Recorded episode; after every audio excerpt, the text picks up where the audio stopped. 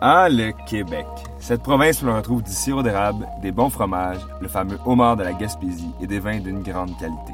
Et oui, nous n'avons pas peur de le dire, au Québec, il est possible de faire du bon vin. Moi, c'est Joël. Moi, c'est Florence. Joël était curieux puis cherchait à suivre une formation professionnelle sur la production de vin artisanal. Mais tout ce que je trouvais, c'était des vidéos YouTube, des blogs et le fameux apprentissage sur le tas. On s'est dit qu'il faudrait aller à la rencontre des producteurs locaux et discuter avec eux de la vision qu'ils ont de leur travail et du Québec agricole de demain. Cette semaine, on continue notre aventure sur la route des vignobles et on s'en va à Saint-Louis, en Montérégie.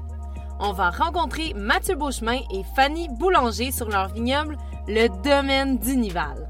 C'est un vignoble qu'on affectionne particulièrement pour la qualité des vins, mais aussi parce que les gens derrière ce projet familial font définitivement partie de ceux qui nous ont inspirés à vouloir faire ce métier. C'est le projet de trois personnes. D'abord celui d'un père, Denis, et de son fils Mathieu, auquel s'est greffée la copine de Mathieu, Fanny. Ce trio ne cesse de prouver que malgré les défis, c'est possible de faire du bon vin au Québec. Moi, j'ai connu le domaine d'Unival à travers l'agence Boire qui les a représentés pendant quelques années. Je les trouve vraiment inspirants. J'aime l'identité humaine et familiale derrière le projet. Le domaine d'Unival a été pour moi une rencontre initiatique. Je me rappelle, il y a trois ans, d'une longue conversation avec Denis, le père, lors d'un événement à l'île de Garde où je posais tellement de questions qu'il a fini par me dire Ben, commence tout de suite par planter 400 vignes, puis tu verras après. Ça a été un élément déclencheur pour moi. J'ai quitté ma job, puis je me suis trouvé un emploi dans un vignoble. Parce que je me suis dit, s'ils l'ont fait, pourquoi moi je pourrais pas y arriver?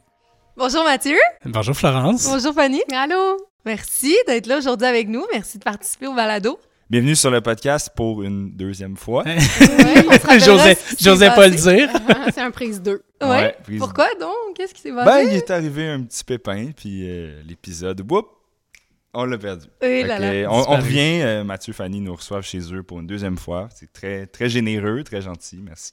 Ça fait Merci. plaisir. Est-ce que vous pouvez, euh, à tour de rôle, peut-être nous dire un peu en quelques mots euh, ce que c'est le domaine d'Unival pour vous?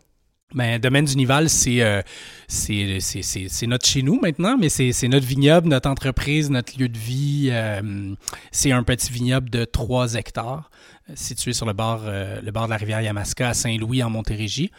Euh, c'est un petit vignoble biologique, euh, c'est ça, à taille humaine, artisanale, en tout cas, différents adjectifs qu'on peut accoler à ça, mais bref, c'est une petite entreprise dans laquelle on, on met nos mains, puis c'est ça, où on fait des vins qui, qui, qui représentent le lieu où on est, je pense.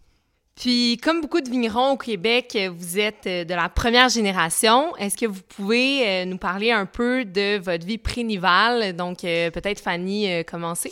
Oui, ben moi, en fait, je suis issue du, milieu des ressources humaines. J'ai un bac en relations industrielles derrière moi. J'ai fait le saut en 2017. Euh, j'ai joint Mathieu, dans le fond, dans, dans le projet. Euh, J'étais pas malheureuse en soi dans mon domaine, tu sais, même que à la base, tu sais, je m'étais toujours dit, bon, peut-être qu'un jour, je ferai le saut avec Mathieu, mais tu sais, peut-être plus en fin de carrière, tu sais, vraiment évoluer en ressources humaines, puis un jour... euh, me, me joindre au projet parce que, tu sais, veux, veux pas, ça fait tellement partie de notre vie, c'est là. Euh, mais bon, l'occasion s'est présentée. Tu sais, Mathieu était un peu seul initialement dans le projet. Son père est arrivé euh, euh, par la suite lorsqu'il a, pris, lorsqu'il a pris sa retraite de son, son premier emploi. Tu sais, le besoin était là d'ajouter, dans le fond, une paire de bras de plus, une tête de plus. Ouais, c'est ça, j'allais dire. Pas juste une paire de bras. Mais, fait tu sais, ça s'est présenté un petit peu Mhm. plus tôt que prévu, dans le fond. Puis, j'ai- j'ai mis ma, ma carrière euh, en arrêt. Puis, bon, en faisant le saut, je me suis dit, tu sais, c'est sûr que je baignais déjà dedans, Ouais. veux, veux pas. euh, J'étais impliquée, tu sais, les, les- les fins de semaine depuis le départ, euh, ne serait-ce quand il y avait des, des les vignes à Saint-François, on passait beaucoup de temps là-bas aussi, les week-ends. Les vignes à Saint-François, Euh, c'était chez le père de Mathieu. Exactement. Donc, il y avait quelques pieds de vigne, euh, tu sais, où il y a beaucoup d'expérimentations qui ont été faites Parcelles de là-bas. test, là. Exactement. Donc, avant le projet. Fait qu'on avait déjà un petit peu les mains dedans, tu sais. Je savais euh, dans quoi, dans quoi je m'embarquais, mais je me disais, regarde, moi, je, je fais le saut, puis je veux dire, c'est c'est réversible, là, si je décide que Oui. finalement, après un an, j'ai fait le cycle cycle complet, ça marche pas, ben je retourne en ressources humaines. Exact. Fait que là, on se retrouve un peu cinq ans plus tard. euh, maintenant, je suis à temps plein euh, Ouais. avec Mathieu Il n'y a, là-dedans. plus de- il y a plus de retour en arrière. Non, là. c'est ça. Non, je pense que ça serait plus difficile aussi, tu sais, veux, veux pas. Il y a des, des connaissances, là, je suis peut-être moins à jour par rapport à ça, quoique, tu sais, je- j'en fais un petit peu par la bande des RH aussi, Ouais. au travers de... de- Mais il y avait, il y avait des enfants là-dedans aussi. tu sais. Ben oui. C'est un, teamwork euh, de couple. c'est ça. C'était un peu fou tout ça parce qu'en fait, tu sais, on, ben, on a eu notre, notre premier enfant au moment. Ben, on a acheté la terre en 2011. Euh, Florence est arrivée en 2013. euh, tu sais, donc le moment où on L'année a de la plantation. L'année de la plantation, oui, c'est ça. Fait que, tu sais, avec le recul, mon Dieu, je me dis, c'est fou, là. Puis Ben, Antoine, Antoine c'est l'année des premières vendanges. Ah, bon, Fait que, vous on- êtes on des est gens, timés, hein. euh, c'est ça, des gens timés, on ouais. Fait que, tu sais, c'était comme un gros défi. Puis, tu sais, on est passé, ben, on habitait à Québec à l'époque, on s'est rencontrés à Québec, Mathieu et moi. Euh, tu sais, on est passé euh, centre-ville de Québec, on est allé, euh, on, on est déménagé dans, dans un petit village de, de, de 600 habitants. euh, tu sais, fait que c'était comme un gros, euh, un gros changement de vie, là, vraiment. Fait que beaucoup de défis au travers de ça, Ouais. l'arrivée du premier bébé, euh, le démarrage du projet. Mais tu sais, euh, c'est ça, la beauté de la chose, je pense qu'on on oublie, on dirait qu'on a déjà oublié à quel début, point. hein? Ouais, on oublie un peu le début, tu sais, c'était c'était difficile, là, c'était rushant dans le fond. Ouais. Puis, euh, mais on est passé au travers, puis euh, voilà. Puis toi, Mathieu, euh, d'où tu viens, tes expériences, ton background? Moi, j'ai euh, j'ai une formation un petit peu plus en administration, gestion. euh, après ça, j'ai fait des trucs en plus politique, économie internationale. Donc, rien à voir avec la vigne, mais, euh, mais je me suis lancé dedans le- euh, en, en- ben, vers la fin des années 2000, là, 2007, 2008, 2009. Avec mon père, on avait commencé à faire quelques tests. On, on commençait à parler de l'idée de, de démarrer un, un projet, un vignoble euh, ensemble. Et puis euh, en 2013, là, bon, on a, Fanny le disait, on a trouvé la terre en 2011. En 2013, on a planté. Puis moi, j'ai embarqué à temps plein en 2013. À l'époque, j'étais, euh, je travaillais pour une petite boîte de services conseils en développement durable. Donc, euh, c'est aussi des, des, disons, un parcours pré, pré-vigneron qui a quand même teinté un Ouais. peu le, le genre d'entreprise qu'on, est, puis le genre de, de travail qu'on fait euh, dans la vigne, mais dans les mais vignes. la, Mais- vigne, la vigne, à ce moment-là, ça arrivait d'où dans, dans votre champ d'intérêt? ça arrivait un petit peu, euh, en fait, avec. Ben, c'est un projet qui a. L'idée de départ, l'étincelle, c'est peut-être avec mon père. Puis mon père avait un de ses frères qui, qui faisait de la vigne euh, chez, chez mes grands-parents. Donc, euh, donc, on avait un peu comme passe-temps à l'époque.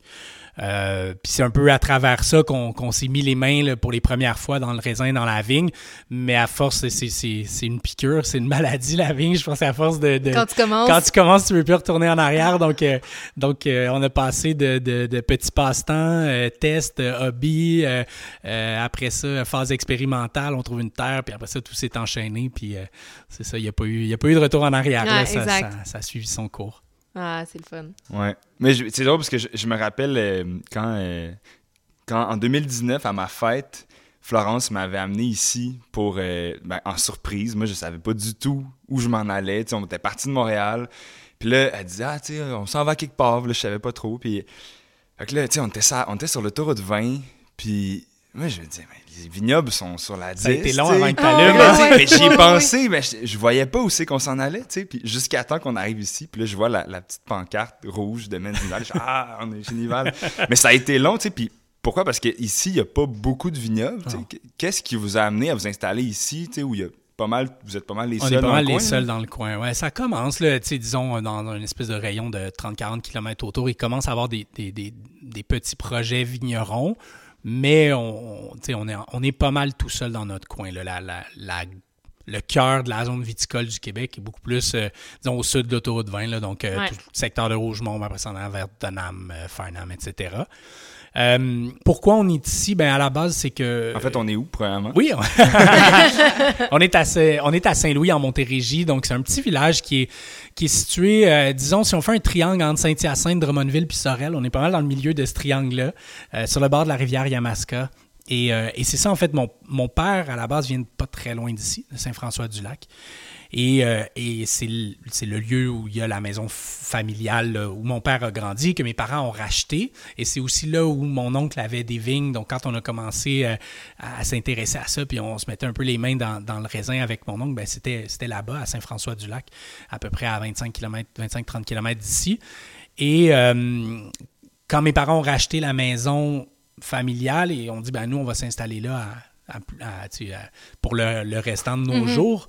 Euh, et qu'on avait ce projet-là en parallèle, ben, on savait que la vigne poussait bien dans, cette région-là. On avait fait nos devoirs au niveau météo, euh, sol, climat, etc. Et, et on cherchait dans le coin. Et on, voulait quand même, reste que c'est un coin qui est, on est dans les bastards du Saint-Laurent, c'est des coins de grande culture, maïs, euh, soya, etc.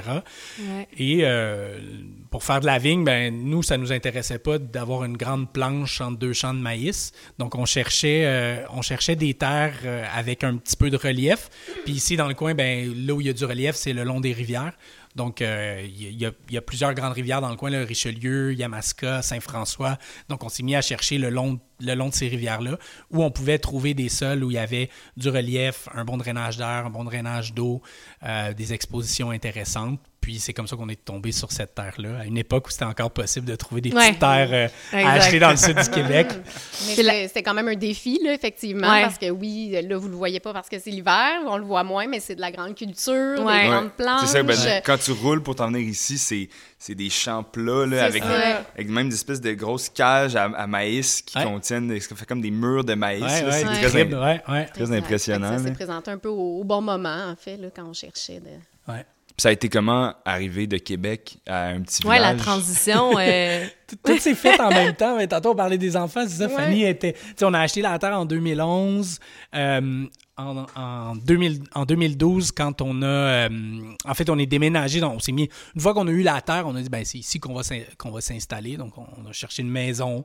Euh, on a trouvé une maison dans un petit village pas loin. Puis là, tu sais, Fanny est enceinte. Donc, tout s'est, tout enchaîné. Tout se faisait en même temps. Mais on a vraiment fait un switch euh, de mode de vie urbain. Puis, tu sais, à Québec, on était dans Saint-Roch, en plein cœur. c'était très, très urbain. Là. Tout est à proximité, là, en fait, c'est ça. Fait que non, c'était un gros, un gros décalage, honnêtement. Là, T'as-tu euh, grandi à la campagne, toi? Je, viens je suis originaire de Drummondville. ça aussi, ça explique le pourquoi qu'on s'est retrouvés ici. Euh, oui, il y avait la famille à Mathieu, mais moi, ma famille se trouve à être pas trop loin aussi. Là, Fait qu'il y avait cet avantage-là. Puis en voulant construire une famille ici, ben les familles sont, sont pas trop loin. Mais non, ça a été tout qu'un décalage, là, proximité de tous les services à Québec versus on se retrouve au milieu de nulle part.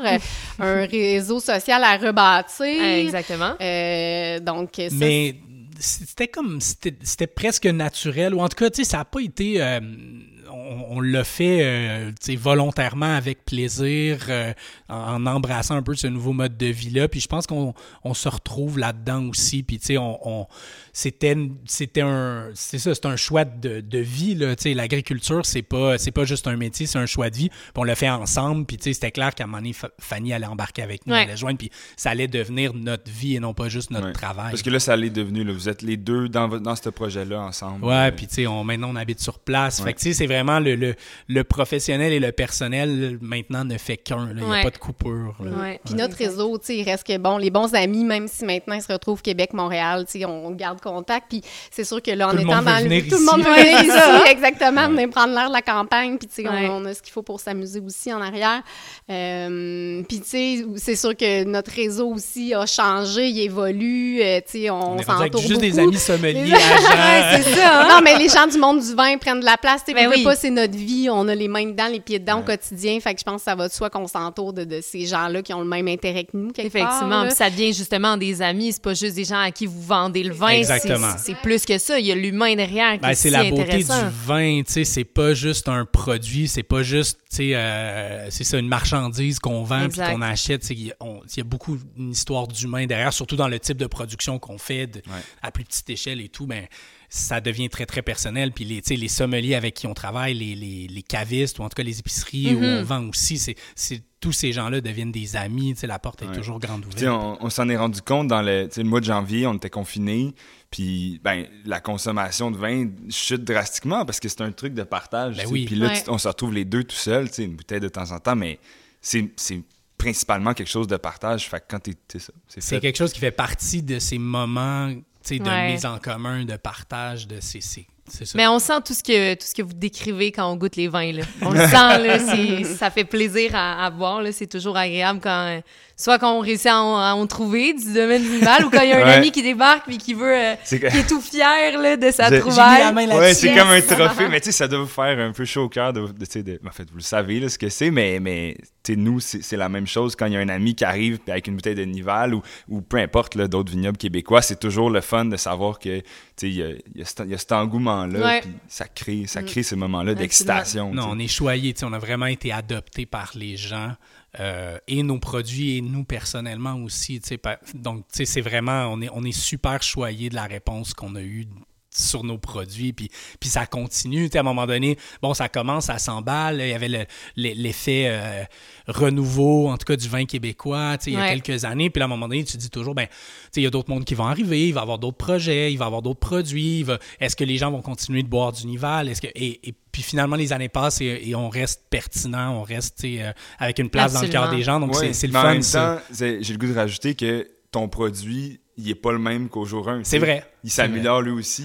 C'est vrai. Mais tu sais, dans le fond, ça, ça démontre qu'on fait quelque chose qui va au-delà peut-être de la saveur du moment. Exact. Et ça, c'est le fun. tu sais. Absolument.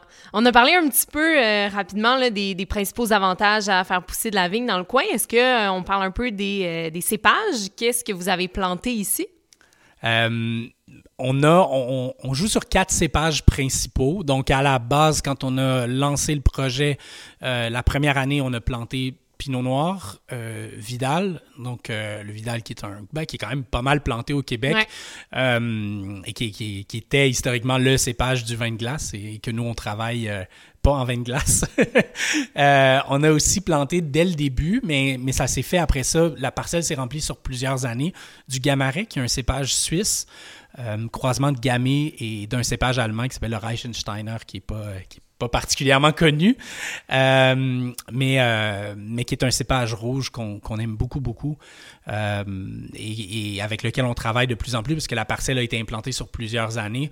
Mais là, on a vraiment une, quantité plus respectable de vignes de Gamaret et une production plus intéressante. Puis on a une petite parcelle d'Albarigno qui était un petit peu expérimentale au départ. Puis bon, tranquillement, euh, on, on- on- ben, on lui donne de plus en plus d'amour, puis elle nous le rend bien. Donc, euh, c'est les quatre cépages principaux avec, avec quand même, tu entends cette énumération de ces pages-là, il y en a quand même deux qui ressortent en termes d'originalité au Québec qui sont Ouais. pas vraiment plantés. Le Gamaret, ben, un peu plus. là. Ça commence, hein, Ça un commence. peu. Ouais. On a été les premiers à, Ouais. à planter ça, puis je pense qu'on a fait des émules. En tout cas, il y a des gens qui ont, qui ont, euh, à qui on a donné le goût de, de, de planter ce cépage-là. Puis là, c'est le fun de voir que les gens embarquent.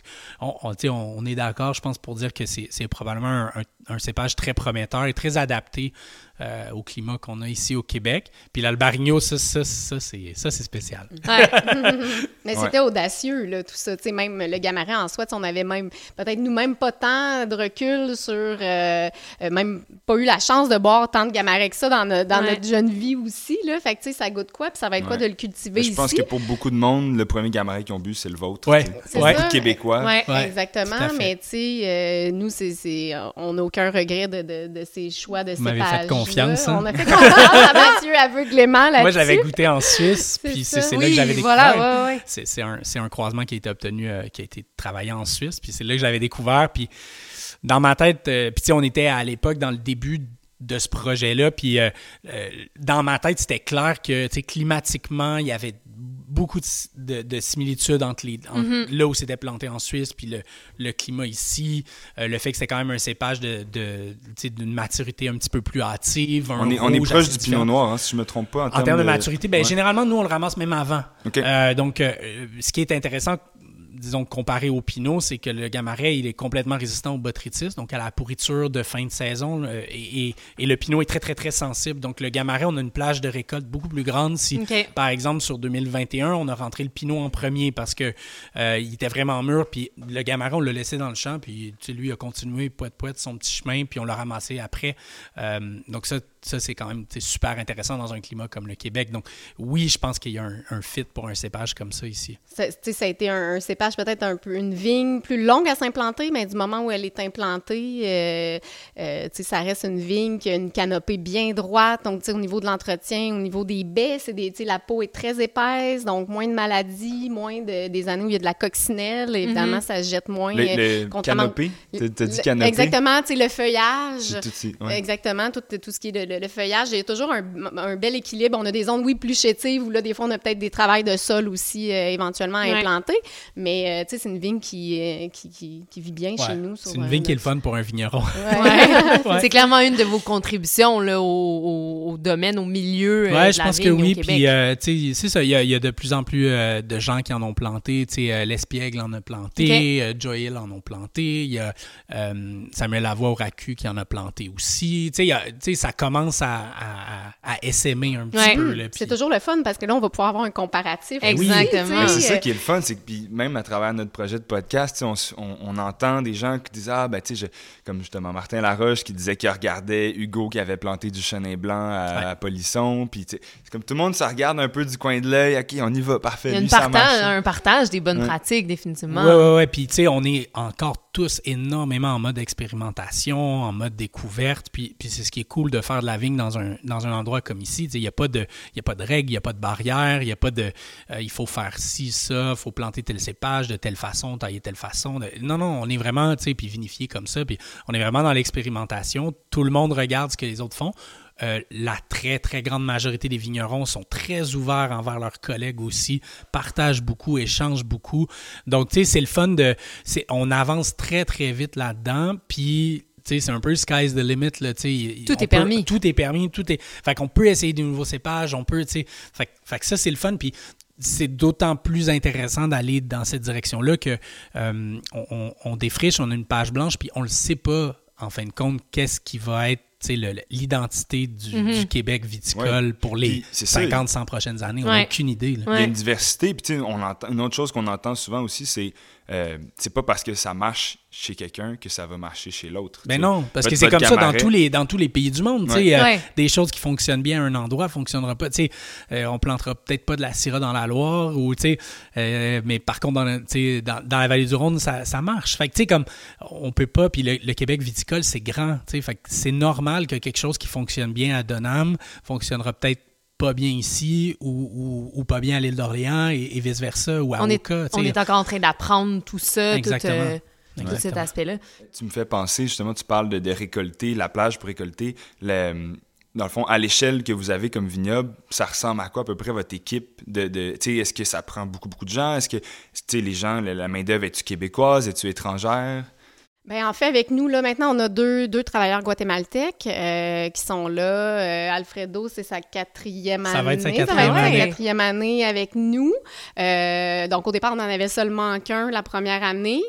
Euh, après ça, là, maintenant, on, a deux Guatémaltèques là, qui sont là euh, toute la saison avec nous. ça va être sa deuxième année Exactement. Cette année. Donc, on va avoir la, même équipe là, cette année. On est super contents de les revoir avec nous. Mais tu sais, la période de vendange, tu sais, dans le passé, on faisait beaucoup euh, des appels à tous, avoir un peu de, de bras supplémentaires. plus ça va, puis là, bon, on s'est, est arrivé aussi la pandémie. Hein. Il a fallu, l'année 2020, récolter avec une petite bulle, une petite équipe. donc, il a fallu être, être créatif. puis, si on attrape la COVID en vendange, ça risque d'être compliqué. Quoi? c'est ça, c'est ça. Donc, euh, fait qu'on fait un peu avec, avec notre petite équipe, puis les choses se passent bien, mais c'est qu'à un moment donné aussi, quand même, qu'on serait 25 dans le champ, ben il faut que la cuverie suive aussi euh, les équipements actuels, que ce soit le pressoir qu'on envisage, oui, à grossir éventuellement, qui va faciliter la chose, mais c'est que Mathieu doit fournir aussi au chai, là, donc quand même qu'on rentre des tonnes et des tonnes de raisins dans une journée, on est comme contraint. Il y a une logistique, là, Il y a une logistique, c'est ça. Fait qu'on peut pas être euh, beaucoup, puis tu sais, quand même, euh, c'est ça, tu sais, accueillir, on, on, tend vers un autre modèle. Tu sais, je pense que dans le passé, on accueillait beaucoup de gens de façon, bon, oui, bénévole pour venir nous aider. Euh, bon, les gens arrivent plus tard aussi le matin, repartent plus tôt. Euh, là, on est un peu dans une autre dynamique, là, de, exactement, de sécuriser ça, d'avoir une équipe, tu sais, fiable qui arrive tôt le matin, qui est formée. Tu sais, je pense qu'on on est sélectif aussi dans, dans, notre façon de récolter, ce qu'on garde et ce qu'on laisse au champ. Euh, fait qu'on veut une équipe quand même qui est fiable et stable, puis s'il faut se revirer vite. euh, Ouais. Puis là, il faudrait pas passer sous silence Jeff qui s'est joint à nous Oui, aussi cette ça, année. faut pas l'oublier. Euh, Jean-François. Pelletier qui, est- qui est avec nous euh, depuis, euh, depuis mars dernier, dans le fond, depuis, depuis un an. Puis euh, Jeff était sommelier. Puis comme plusieurs sommeliers pendant la, pendant la pandémie, Ouais. ben, il a moins bossé un petit peu. Puis euh, comme réfléchi aussi à ce qu'il souhaitait pour la suite. Puis euh, ça faisait longtemps que ça le travaillait, je pense, d'aller travailler dans la vigne. Puis euh, C'est un beau complément à notre équipe, ouais. je pense, là, vraiment. Là, ça apporte un. Donc, il est à temps plein avec Ouais, vous il est à euh, temps pendant plein la avec saison. nous. L'hiver, euh, bon, on a- il y a moins de travail Ouais. euh, pour le moment pour lui, mais en saison, là, il est vraiment à temps plein. euh, Exact. Fait qu'on est cinq. En fait, il y avait, il y avait Denis qui était avec nous euh, jusqu'à tout récemment, mais maintenant, il, il- en fait, il se retire, il prend sa vraie retraite. Le vignoble, c'était sa première retraite. Là, il prend sa vraie Deuxième retraite. Donc, bon, euh, donc là, on, on était six l'année dernière. Là, on va retomber vraiment à cinq personnes euh, à temps plein au vignoble. Fait que c'est, c'est un gros changement. C'est, une, tu sais, c'est un changement de, de- C'est une grosse étape. C'est un changement de phase. Là, tu sais. Euh, on, on clôt un premier chapitre, si Mhm. on veut, là, de Domaine du Nival, puis on en ouvre un autre. Fait que Parce que c'est ça, il faut le dire, vous- êtes dans le champ, vous autres, les propriétaires, c'est pas, euh, absolument. pas des gestionnaires. là. Non, non, c'est ça. Puis on l'a toujours dit qu'on on- c'est ce qu'on souhaitait. tu sais, C'est c'est ce qu'on souhaitait être dans le champ, faire nous-mêmes de nos mains le, le- le travail. Après, ben c'est sûr que l'équipe grossit à 5.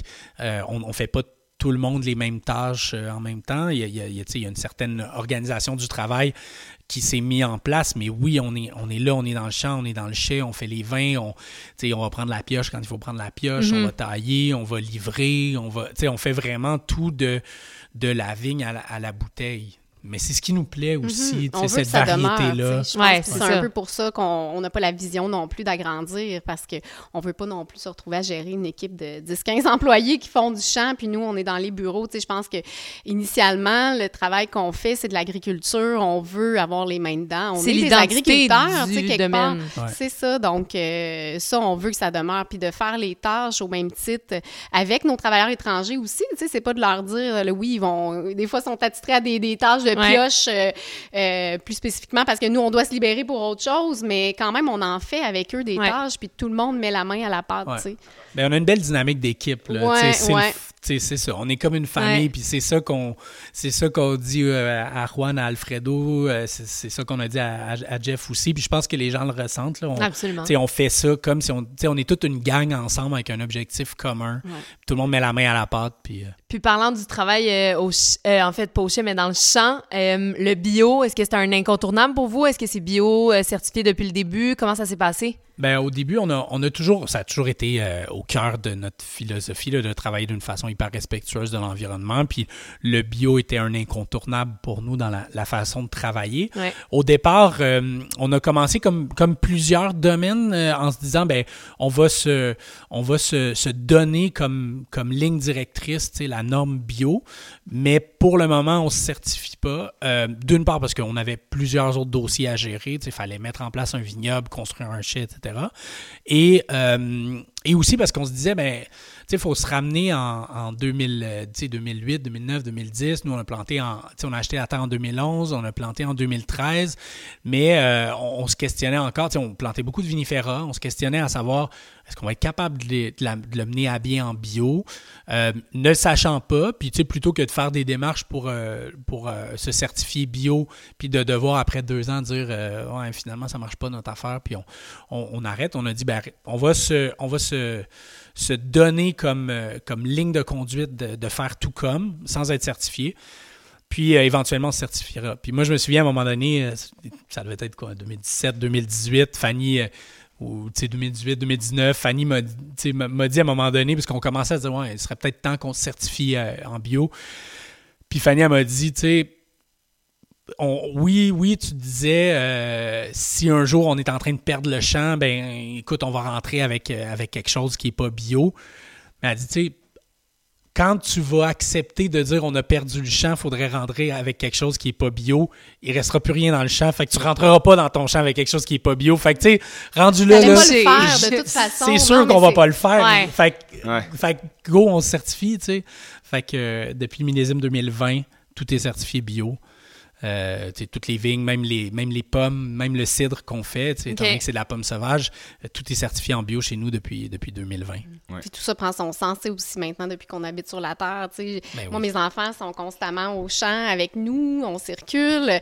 Ils Donc, goûtent les ça raisins. Prend... Non, Ouais, c'est c'est ça, ça. mange des raisins à Ben oui. profusion, fait que ça prend, ça prend tout son sens il faut commencer à leur ça. à faire apprendre le calendrier d'arrosage. Oui, oui, Ah, c'est ça. Euh, mettre un warning en sortant de la maison, ne pas Ouais, pénétrer c'est au ça. champ pendant cinq jours. euh, non, non, Ça ça, marche marche pas. pas. Puis, tu sais, il y a ça aussi. euh, euh, nous, on est dans le champ tous les jours. là. Il y a pas de. tu sais, C'est impossible de gérer un vignoble comme on le gère en se disant que à un moment donné, au mois de juin, il faut que je dise à tout le monde de ne pas rentrer dans le champ pendant six jours. C'est- impensable. C'est ça peut pas se faire. Donc, tu sais, euh, non, c'est un incontournable. Puis, tu sais, on travaille beaucoup, beaucoup aussi dans une réflexion plus large sur la santé des sols, sur la santé de notre écosystème. Tu sais, tout ça va de pair. Le bio n'est pas une, une fin en soi. Moi, je pense qu'il faut même aller plus loin que ça. Mais, euh, mais oui, c'était c'était la base pour nous. Est-ce que la biodynamie vous intéresse, vous a intéressé? Mais on, on- on a, on a travaillé beaucoup en biodynamie depuis le début. Euh, en ce moment, je suis beaucoup en réflexion sur tout, tout le concept de biodynamie. Des, il y a des aspects de la biodynamie euh, qui me, sur lesquels je me questionne un, un peu dans, dans les dernières années. Puis c'est même pas tant le, le côté euh, ésotérique ou tout ça, mais plus le côté euh, directif, je vais dire ça comme ça, de la biodynamie où on, où on essaie de, de, de donner des, des, des impulsions, de, de, de- d'enligner un petit peu la, la plante. Et, euh, et, ça commence à me parler un petit peu moins et, je suis plus dans une approche euh, où j'essaie de créer un écosystème en santé des sols euh, hyper vivants pour que la plante elle-même soit plus dans une démarche autonome de puiser ce dont elle a besoin au moment où elle en a besoin. Je pense que la plante, c'est mieux que nous, ce dont elle a besoin, puis comment, tu sais, là où elle est rendue dans son cycle. Donc, je suis plus dans une, dans une démarche où j'essaie de mettre en place les conditions pour que la plante soit capable de, de elle-même d'être autonome dans son développement, plutôt que d'être en train de dire Ah, aujourd'hui, je sens que la plante a besoin qu'on lui donne une impulsion, euh, euh, lumière verticale euh, 501, ou je sens que la plante euh, a besoin de X ou Y et, et- et d'un peu de la diriger. Donc, après, je- je- mais c'est c'est beaucoup en réflexion, c'est beaucoup, tu sais, on- constamment. Je, je, je mets pas une croix pour toujours. Là, depuis un an ou deux, ça me, ça me parle moins. Fait que j'ai délaissé un petit peu la biodynamie pour aller vers, vers autre chose. Mais euh, l'idée fondamentale est toujours la même, qu'on soit en biodie ou qu'on soit en- en- dans une démarche un peu alternative, comme je suis en train de décrire, qui, qui est peut-être plus proche de l'agriculture régénératrice puis de la permaculture et tout ça. Euh, ça reste une idée d'équilibre, de santé de l'écosystème, de santé des plantes. puis- Je pense que c'est- un peu la beauté de notre travail quelque part. Tu sais, j'écoute Mathieu, puis je pense qu'on, puis peut-être particulièrement l'hiver, on remet en question beaucoup de choses. Vous avez Souvent, plus de on- temps. Vous C'est lisez, dangereux. vous lisez. On On a plus de l'hiver, temps, on c'est ça. Souvent, tu sais, on fait comme un petit récapitulatif de l'année qu'on vient de passer. Ouais. Euh, Il y a du temps où il y a beaucoup de lectures. Mathieu lit énormément l'hiver, euh, donc remet beaucoup de choses en question. Puis euh, je pense qu'on dirait qu'il n'y a rien de fixé là, dans notre façon de travailler. Euh, c'est tellement changeant. On va Ouais. remettre beaucoup de choses en question. On veut évoluer au travers de ça aussi. Euh, fait que je pense que c'est le... Mais c'est malade, ce recul-là. là. Tu sais, Il n'y a pas beaucoup d'industrie qui, qui- qui peut, qui fait ça, tu sais, qui prend un step Ouais. de recul, Qui est forcé à pense à ses faire affaires, puis oui. revient. Tu sais, Il y a des, mettons, il y a des restaurants qui font ça, qui choisissent de prendre une Il pause. y a des restos qui ont été obligés de faire Oui, ça Oui, pendant la pandémie. Effectivement, il y en a qui ont été obligés de le faire, mais tu sais, mais avant la pandémie, mettons, là, je pense à Saint-Pierre, justement, mettons, au BIC, Oui. qui volontairement prenait un pas de recul pour penser à ses affaires, pousser la chose, puis revenir euh, plus Ben, fort, tu sais. écoute, c'est drôle qu'on parle de, de Saint-Pierre parce que c'est. euh, puis le, le parallèle, en fait, est un parallèle de saisonnalité. C'est-à-dire que du moment où nous, on a un travail qui, par la force des choses, est saisonnier, parce qu'on suit les saisons, puis l'hiver, ben, l'hiver au Québec, là, il se passe pas grand-chose au niveau, euh, au niveau croissance, culture des plantes. Puis, tu sais, on parlait d'un restaurant, euh, tu sais, on parle d'un restaurant au Bic, mais au Bic, l'hiver, il y a moins de monde. Fait que, tu sais, c'est-. Bon, eux se sont donné le, le droit de prendre ce, ce pas de recul-là. Nous, il est presque imposé à nous. Ouais. Mais, euh, mais je pense que c'est simple, puis probablement que plus d'industries devraient faire ça, de, de, se donner des périodes de repos. Absolument. Euh, ce qu'on fait pas, on est rendu que dans notre monde, la période de repos, c'est ton deux semaines de vacances par année, mais, mais c'est pas ça. Je pense que l'être humain euh, a besoin d'un rythme. Puis c'est pas travaille 50 semaines comme un débile, puis prend deux semaines à plus penser à rien. À Cancun, à boire des daiquiris sur la plage. c'est beaucoup plus de dire, ben oui, tu as des périodes, tout ça est graduel. on commence le printemps, puis là, bon, c'est mollo, puis là, tranquillement. on est content de repartir au printemps, autant que tu avais la langue à terre à l'hiver, tu sais, à l'automne, après les vendanges, après l'installation des toiles, on est fatigué, mais au printemps, c'est ça on a, là, on a eu le temps de se reposer l'hiver, on a la tête, on est chargé à bloc, là. Je pense que c'est un bon moment pour prendre une pause, donc on vous revient euh, après la pause avec la suite.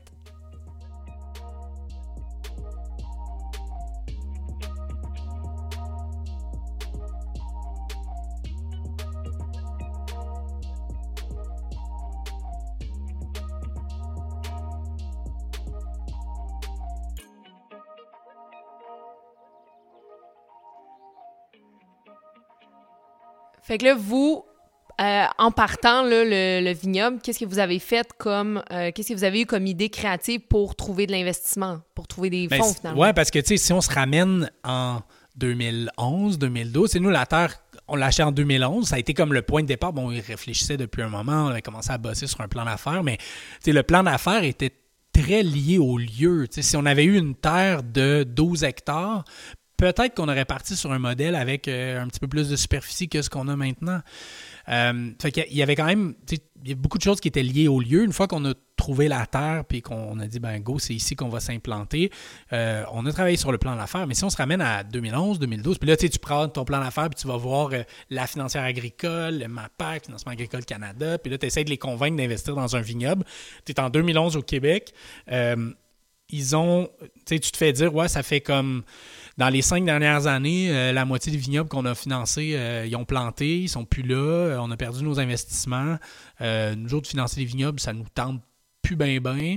Puis là, vous autres, vous nous arrivez avec un projet où vous voulez, là, vous êtes vous n'avez pas d'expérience dans la vigne, vous voulez travailler avec du pinot noir au Québec en bio, puis faire des vins que vous allez vendre, tu sais, 25, 30 dollars pour du vin québécois. Tu sais, comme, vous êtes qui, vous? Allez rien comprendre. non, non, c'est ça, tu sais, c'est comme, OK, c'est cute sur papier, là, mais tu sais, je veux pas vous péter votre ballon, mais pas sûr que vous allez y arriver. Puis moi, je me souviens, la première rencontre avec la financière agricole, j'étais, j'étais ressorti, mais complètement débité. Je me oublie ça, ils vont jamais nous financer. Puis, mais tu sais, OK, à un moment donné, après ça, tu te retrousses les manches, puis tu sais, si, quand tu décantes, tu dis, OK, ben si je suis capable de leur prouver ça, ça, ça, d'après moi, ils vont embarquer. Puis, euh, entre autres, on avait dit euh, pour, pour aller chercher un peu de, un, peu de fonds pour démarrer la, patente, là, on s'était dit on va inviter les gens à réserver des caisses d'avance pour nos premiers vins, pour notre premier millésime. Fait qu'on était en 2012, puis euh, on, avait, on avait préparé une petite brochure, puis c'était un peu avant tout ce qui était sociofinancement en ligne. Ouais. Euh, puis tu sais, c'était le début un peu, ben, pas le début, mais c'était quand même tout ce qui est panier, euh, agriculture soutenue par la communauté était mm-hmm. quand même encore un peu plus marginal que ce l'est devenu par après mais on avait développé un petit pamphlet, puis on, invitait les gens à, à réserver leur caisse du premier millésime. Puis on avait des gens qui, qui, qui mettaient 300 pièces 300, j'oublie les, les, montants que c'était, mais c'était autour de 300, 325 dollars sur la table pour réserver 12 bouteilles. On était en 2012, puis il n'y a aucune, vigne, de planter. puis je t'ai dit qu'en 2016, tu vas avoir une caisse de 12 bouteilles de vin québécois, euh, tu sais, avec un Les de, de qualité. Pas un condo dans un nouveau développévent, là. Non, non, non, non, vigne, non. non, puis ils peuvent pas y goûter, puis ils peuvent pas, tu sais, donc et, et euh, on était, on avait réussi à aller euh, à, à prévendre ou à, à, avoir des réservations pour plus de 1000 bouteilles. On avait comment, comme 150 personnes au moins, qui avaient 150, euh, 175 personnes qui avaient embarqué. Puis ce qui était fou dans tout ça, c'est que oui, au départ, bon, c'est les amis, c'est la famille. À un moment donné, c'est des amis d'amis que tu connais pas puis qui, qui embarquent, puis t'es comme, c'est presque à se demander si, nous-mêmes, on, on l'aurait fait pour des gens qu'on connaît pas, est-ce qu'on aurait embarqué là-dedans? Puis c'est cool de voir euh, depuis le temps, tu sais, euh, euh, Racine, donc, euh, tu sais, Fred, Fred et Sophie qui l'ont fait pour leur chèque, qui ont fait du sociofinancement. Là, on a Vincent Laniel, puis Félix à Très Précieux Sang qui révendent leur, leur vin du premier millésime. Fait que c'est cool de voir qu'aujourd'hui, c'est peut-être devenu un petit peu plus commun, puis les gens embarquent dans, Ouais. dans ces modèles-là, mais à l'époque, euh, c'était pas ça. Puis tu sais, on a eu aussi des... On est, on est allé chercher six personnes, six investisseurs qui ont chacun mis des montants plus conséquents là, dans, dans, dans cette entreprise-là.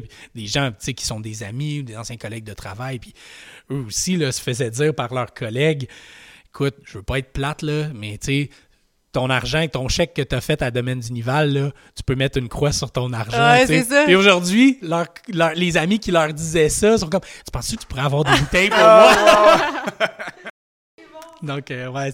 Un Les- investissement un peu plus risqué, mais finalement euh, Ouais. qui rapporte Ouais, exactement. pour exactement. eux. Ouais. Mais justement, tu sais, on, on- comme on continue dans les défis, tu sais, euh, Mathieu, toi, tu es sur le CA du euh, CVQ, donc le Conseil des vins du Québec.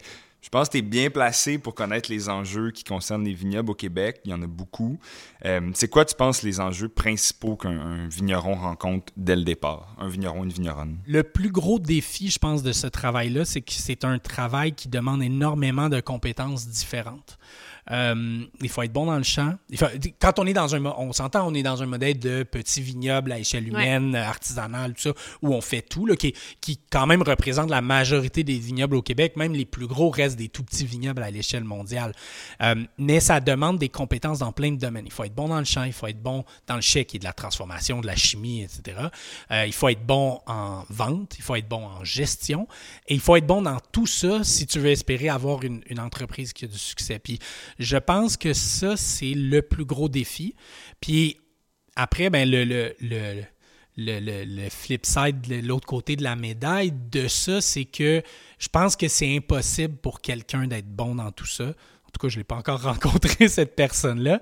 Et, euh, et, et je pense qu'il faut donc être clé. le- La clé dans tout ça, c'est qu'il faut être conscient euh, qu'on n'a pas toutes ces compétences-là et qu'on doit aller les chercher ailleurs On et, et- de bien s'entourer. s'entourer. Et je pense que ça, c'est le principal défi. Puis ceux qui ont réussi dans la vigne au Québec, euh, c'est des gens qui n'ont pas peur d'aller chercher l'expertise là où elle est. Tu sais, de là, je pense que c'est important de placer les bonnes personnes aux bons endroits. Tu sais, Mathieu, toi, je l'écoute parler, puis il est toujours, c'est ça, très humble quand il dit ça, parce que je pense que lui-même a la facilité de porter tous ces chapeaux-là, ou du moins, on- il a développé certaines aptitudes, c'est vrai, de la mécanique dès le départ. Euh, pas... Je déteste la mécanique. Exact. C'est pas le ses meilleures choix. journées, tu sais, pas quand le, le tracteur brise, mais t'as pas le choix. Donc, tu développes ces compétences-là, mais Ouais. effectivement, que de porter tous ces chapeaux-là, euh, c'est c'est tout qu'un défi. Puis Ouais. ça, ça peut faire en sorte que ton projet marche ou marche pas. Sinon, ben, tu t'entoures justement des, des bonnes personnes. Puis c'est ça, de placer tes, bo- tes bons employés aux bons endroits. Il y a les défis, mais il y a quand même du, du très beau dans tout ça. On en a parlé un peu. Euh, c'est quand le moment que vous vous êtes dit pour la première fois, OK, je pense qu'on tient ça ensemble, tu sais, on, on, on y arrive. Hey, je pense qu'on on, on y arrive, justement. Je Peut-être pense l'année que- passée. Ouais, peut-être l'année Peut-être passée. deux- ben, même 2020, là. euh, ouais, 2020, ça a été notre première année où tout a marché, Ouais. comme c'était supposé de marcher. Ouais, exact. Euh, mais. euh, Puis, tu sais, puis, tu sais, 2000, tu sais, jusqu'à donc 2016, 2017, 2018, 2010, on a eu plein, plein, plein de défis de, de, de gel hivernal, d'insectes, de, de, de cuvées compliquées à, à vinifier, de bon, plein, plein Mais d'affaires. à chaque année, Puis, hein, on pense qu'on a fait le Oui. tour de- de- d'une problématique, de, quelconque problème qu'on va vivre au champ, mais il arrive toujours une nouveauté. On se dit, Voyons, on pensait avoir tout vécu, mais non, il y a des surprises à chaque année. Mais tu sais, Mais- 2020, ça a été la première belle saison au champ, là, où on peut dire de A à Z. Il y a toujours des petits pépins, là, mais globalement, tout a bien fonctionné. Les vins étaient, étaient bons. On les a, pour la majorité, vendus cette année en 2021. Puis on a eu un super millésime 2021. Donc là, on vient d'enchaîner deux beaux millésimes. On vient d'enchaîner deux années où les choses vont bien.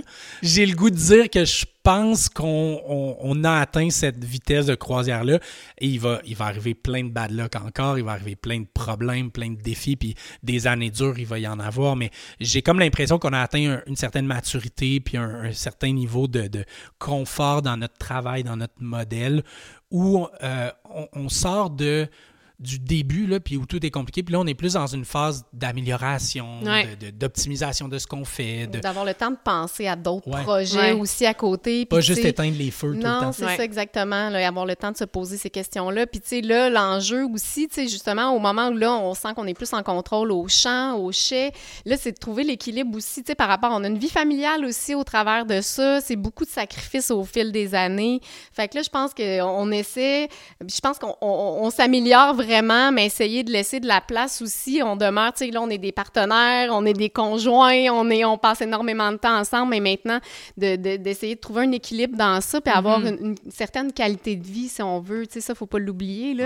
Euh, Euh, L'agriculture, c'est très prenant. Euh, le monde du vin est un monde en effervescence tout le temps. Tu sais, il y a toujours des... C'est c'est un monde de passion.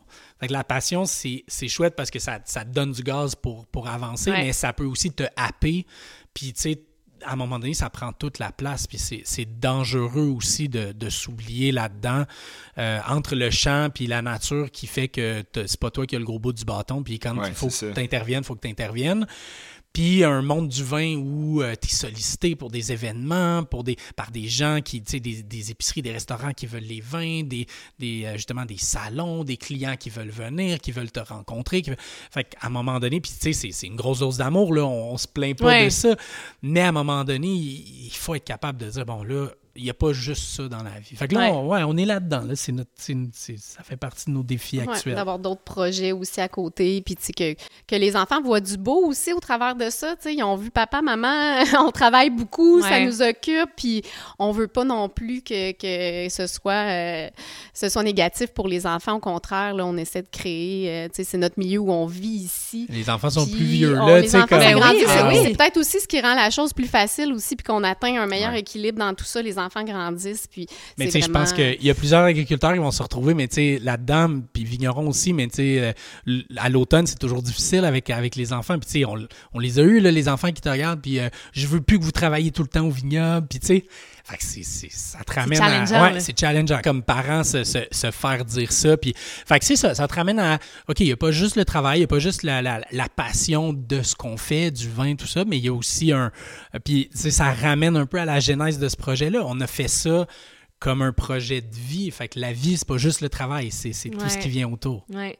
Puis comment on réagit euh, quand vous réalisez là, tranquillement que votre produit fait autant plaisir à ceux et celles qui le goûtent? C'est une belle dose d'amour. On est choyé. Moi, je, je- on, on a, on a un succès qu'on qu'on n'osait pas espérer là, au départ. Tu, tu- dis si je peux vendre mes vins, euh, si je peux arriver à la fin de l'année et que le vin soit tout vendu, je vais être, je vais être heureux, je vais Ouais. être content. Fait que c'est tellement au-delà de ce qu'on avait espéré au départ. Mhm. Euh, fait que, tu sais, ça fait, ça, ça fait chaud, ça fait chaud au cœur vraiment. Puis, puis c'est aussi, tu sais, on fait ce métier-là pour. euh, on fait pas ça pour l'argent. on fait ça pour que Le les gens, partage, le- les gens ouais. apprécient ce qu'on fait. Ouais. Euh, fait que quand, quand les gens te le rendent, puis tu sais, surtout dans les premières années où c'est difficile, où tu sais, euh, et financièrement et humainement, c'est c'est beaucoup d'investissement, beaucoup de travail, tout ça. Notre paye, c'est c'est avant tout. mais ça complète ce que tu disais juste avant. Dans le C'est fond, ça. c'est le retour du ballon des moments difficiles Ouais. quand tu as tout cet amour-là. À quoi on peut s'attendre euh, du marché des vins québécois dans 10 ans, selon vous? Il y, a, quelques idées là, que j'ai en tête. Euh, euh, on est clairement dans une mouvance où de plus en plus de vignerons québécois s'en vont vers le bio, euh, s'en vont vers des vins avec moins d'intervention un petit peu, sans nécessairement, c'est pas tout le monde qui va faire des, des cuvées nature, mais, mais on sent quand même qu'il y a une volonté de respecter un petit peu plus le fruit, le terroir sans intervenir. Donc je pense que en termes de ça, ça va marquer quand même les dix prochaines années au niveau des vins. Euh, ensuite de ça, ben malheureusement pour les, les auditeurs, je pense que les quantités seront peut-être pas au rendez-vous euh, même dans 10 ans. L'engouement est tellement fort euh, et la vigne, c'est tellement long que si on plante euh, aujourd'hui, l'an prochain, ben ça va prendre euh, 3-4 ans avant de commencer à récolter. Ça va prendre 5-6 ans avant que les vignes soient à maturité, plus une année ou deux avant de, mettre les vins en marché. Donc, tu ce qu'on plante aujourd'hui, c'est pour donner des quantités dans 7-8 ans. Donc, donc, ben, les vignerons vont s'adapter, mais c'est pas tout le monde qui a des envies de grossir. Euh, il y a quand même des nouveaux projets qui arrivent, mais puis il y en a qui vont, qui vont agrandir, mais c'est dur de penser que dans 10 ans, euh, on va avoir saturé le marché en vin québécois. Donc, je pense que ça va toujours rester un produit plus rare. Mm-hmm. Puis, peut-être que c'est correct comme ça aussi et, que le vin québécois restera un, vin d'occasion, un vin de euh, on se garde ce soir, on boit une bouteille de vin québécois. Ce qui est quand même fou de dire ça parce qu'il y a peut-être 7-8 euh, ans, c'était comme Ah ouais, t'es sûr, faut boire ça. Euh, mais peut-être que ce sera ça, tu sais, dans 10 ans, les gens seront fiers, puis ce sera la fête quand on ouvrira une bouteille de vin québécois. Ça serait cool. Ouais. Et quelle sera la place du domaine d'Unival dans 10 ans? je ne sais pas. on sera toujours là, c'est sûr. Euh, on l'espère, on travaille pour ça du moins.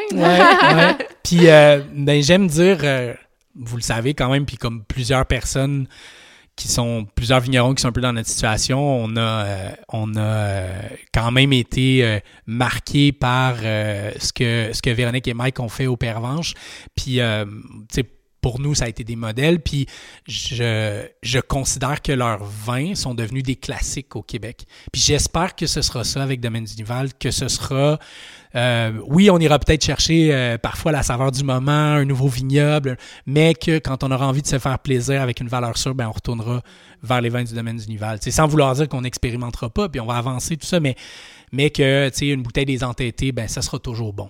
Puis quand on ne sait pas, ben on retourne vers ça, puis on a toujours du plaisir à, le boire. Tu sais, qu'on continuera peut-être à inspirer peut-être des prochains qui arrivent euh, euh, dans notre façon de travailler. Je pense mm-hmm. que ça, on souhaite que ça demeure aussi. Puis je pense que Mathieu a toujours eu aussi cet intérêt-là, beaucoup de, de, de, partager, de s'impliquer justement avec ces nouveaux projets-là en démarrage. Puis ça, je pense qu'il va continuer de le faire.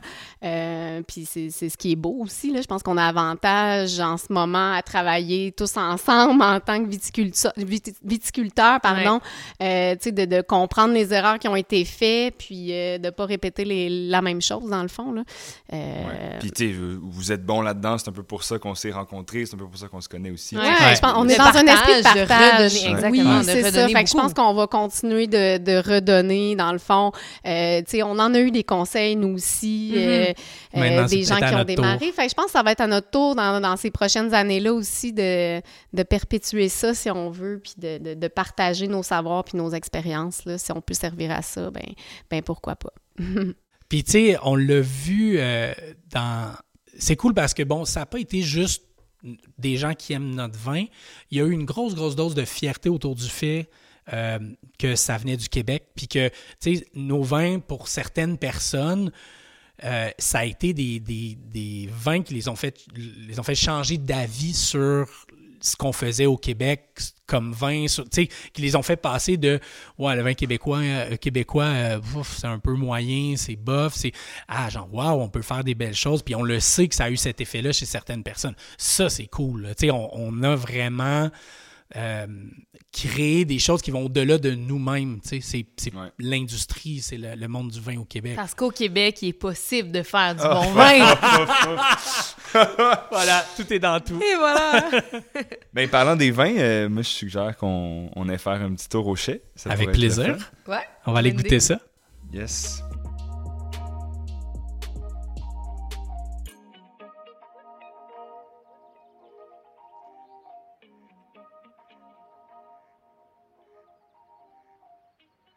On est dans le chai au domaine d'Inival. Euh, donc, c'est un chai que.